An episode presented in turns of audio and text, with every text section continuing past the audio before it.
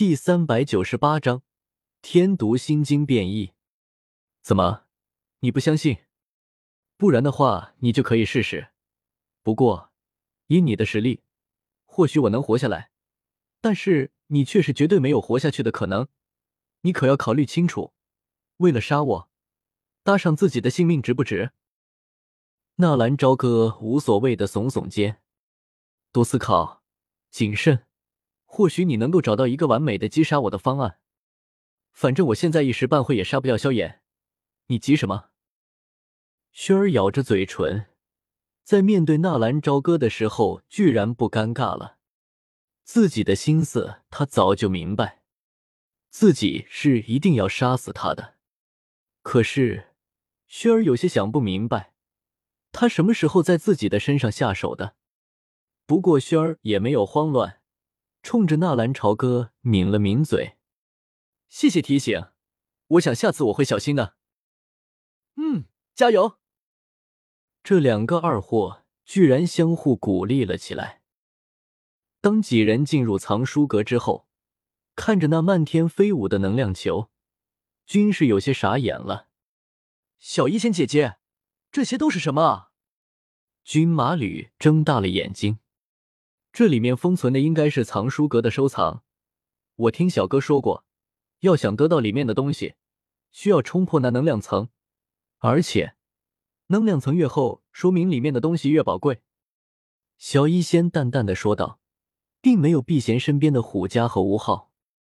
哦，这么说来，我倒是要试试了。虎家纵身一跃，身体快速的飞上半空。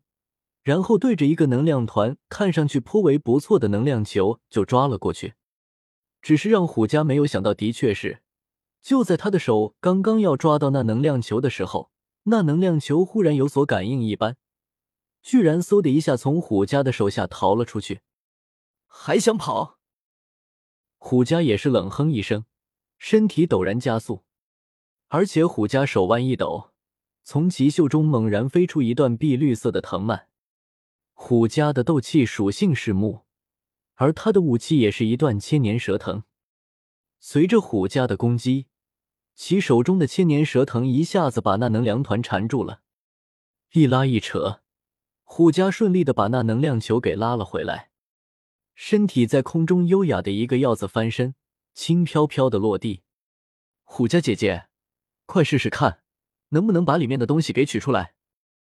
军马吕也有些好奇的跑了过来，瞪着圆溜溜的大眼睛看着虎家。虎家也不再犹豫，立刻把手探入了那能量球之中。让人感到意外的确是，短暂的接触过后，虎家的手没有任何的阻挡，直接探入了那能量团中。虎家一下把那能量团中的东西取了出来，是一本玄阶高级的斗技《大神鞭》。虎家有些惊喜的说道：“他的武武器是千年蛇藤，和鞭子有一样的效果，而且可以附加自己体内的木属性。只是苦于关于鞭子的斗技并不少见，但是高阶的鞭子斗技确实非常的少。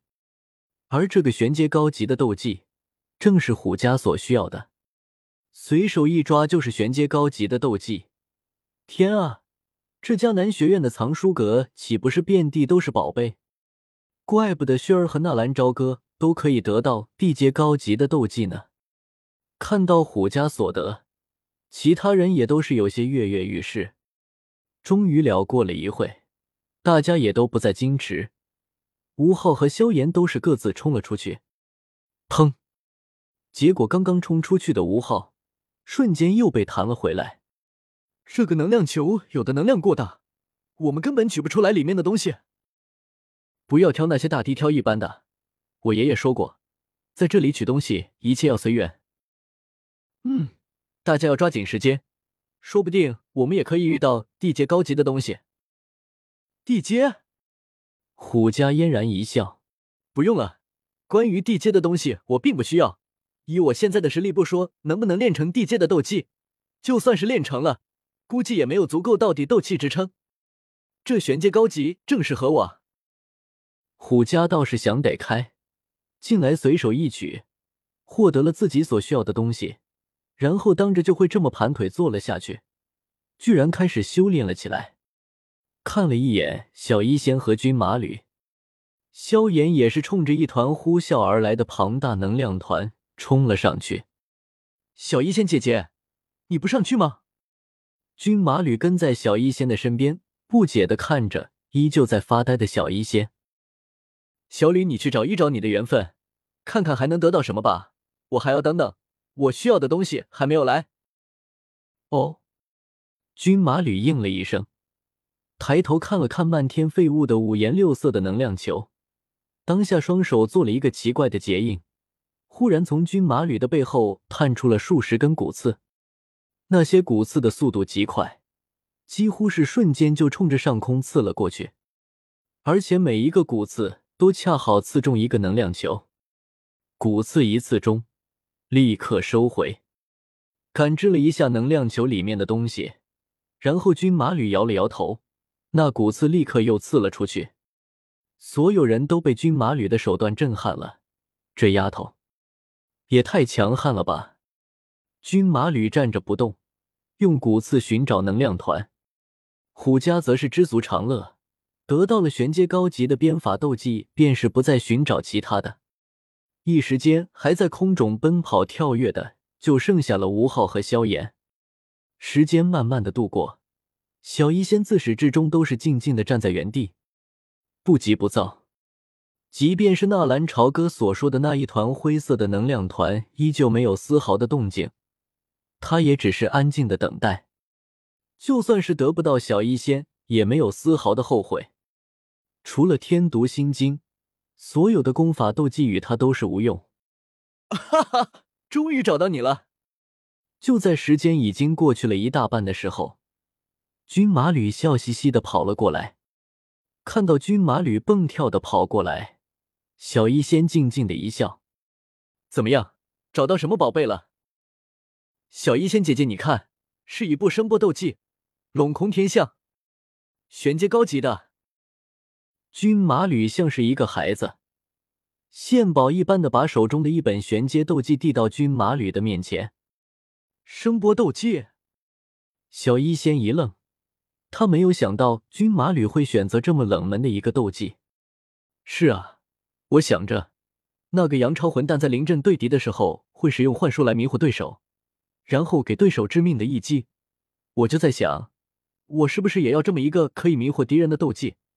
幻术我也不懂，所以我就想到了这声波斗技了啊！听了军马吕的话，小医仙也不由得一愣，不得不说。这个军马吕的想法还挺新奇的，他也可以预料，如果他真的练成了声波斗技，临阵对敌的时候对着敌人这么一吼，晃动心神，其效果并不会比幻术差。不错，到那个时候配合你的骨刺攻击，就算是斗王遇到你，恐怕也要退避三舍的吧？小医仙抚摸着军马吕的脑袋，微笑着鼓励道：“嗯，对了，小医仙姐姐。”时间已经快到了，你还没有等到你所需要的东西吗？你需要什么东西？告诉我，我帮你找。军马吕收好手中的东西，然后翘着笑脸看着小医仙。小医仙看了看时间，确实已经来不及了，顶多还有十几分钟就要出去了。此时的吴昊也回来了，不过他并没有说得到了什么东西，看他的样子，应该也是一个宝贝。嗯。小医仙点了点头，我要等的是一本关于我体质的斗技。说是斗技，和功法也并没有什么区别，就和你的天师古脉一样，是开发并加以控制厄难毒体的。它出现的时候，能量团会呈现灰色。小医仙和军马吕说着什么，完全没有注意到在不远处的萧炎神情一愣。有关恶难毒体的功法，如果自己得到。那就可以控制远在出云帝国的那个小医仙的恶难毒体，到时候悄悄的看了看小医仙所在的位置，萧炎不动声色的换了一下位置，距离小医仙他们更近了一些。小医仙姐姐怎么办啊？只有十分钟了，如果你等的东西还不来的话，军马吕有些焦急了。如果还不来的话，你就要空手而回了。不如这样，我去帮你取个地阶的斗气过来。就算你等的东西不来，我们也不能空手而回啊。好吧。小医仙犹豫了一下，也只能轻轻的点了点头。